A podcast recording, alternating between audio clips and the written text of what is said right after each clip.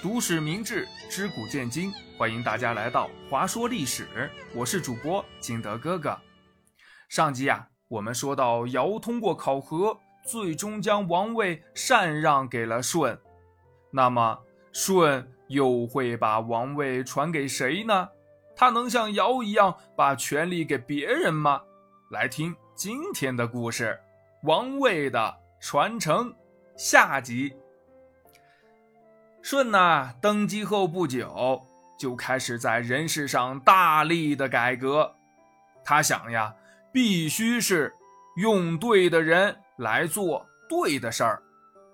关于怎么用人，舜有很深的感触和体会，因为在尧的时代，就曾经用了不对的人来做事儿，结果呢，惹出了大麻烦，滚。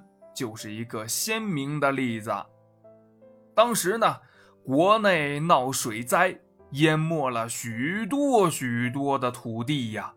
四方诸侯这时候推举鲧来治水，尧当时就认为这个鲧呐肯定干不成，但是由于诸侯们极力的推荐呐，尧没有办法，就让这个鲧去试了试。鲧用围堵的方法来治水，整整治理了九年呐，不但没有什么成效，还造成了百姓更多的不便。哎呦，那个地呀，淹得更多喽。鲧呢，也因为治水不但无功，还有过呢，结果呢，就被处死在羽山了。这样的错误绝对不能再犯了。舜说呀，不只是治水的问题，其他的问题也是一样的。人才的运用呀是很重要的，不光是现在说二十一世纪啦，什么最贵？答人才。以前的时候呀，人才也贵。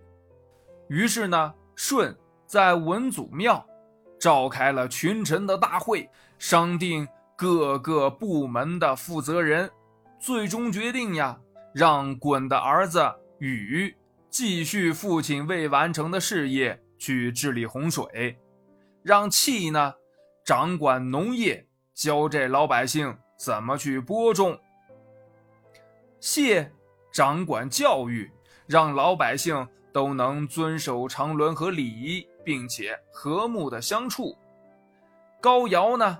掌管全国的刑罚，哎，谁犯错了，他管打屁股。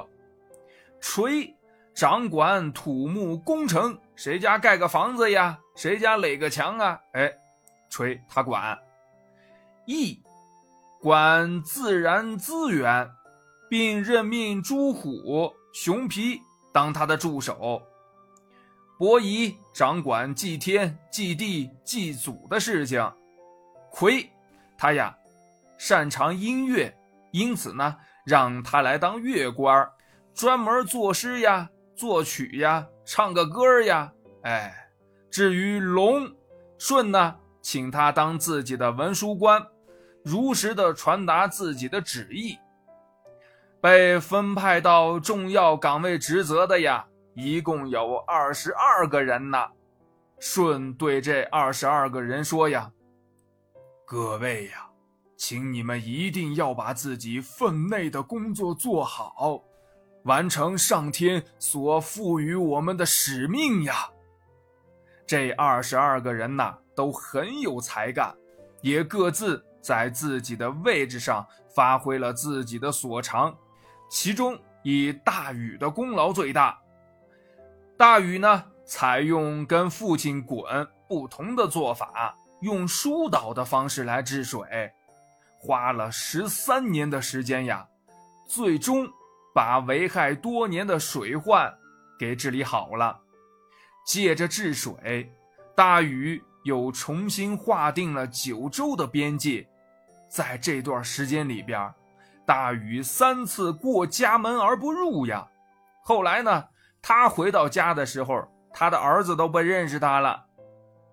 大禹。没有辜负舜的期望，在舜的眼里边，大禹也是一个能够通过种种考验完成艰巨使命的人。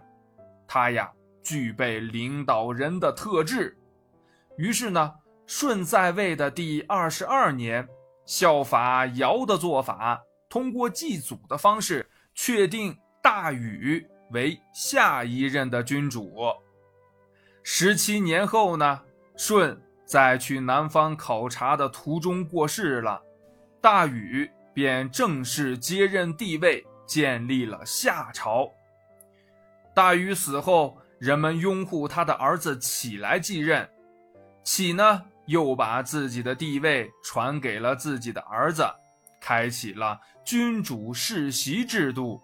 从此呢，也就再也没有实行禅让的君主喽。好了，本期的节目就到这里，感谢您的收听。喜欢本栏目的话，欢迎您的点赞、评论和转发，但不接受小朋友们的打赏哦。谢谢大家，我们下期节目再见，拜拜。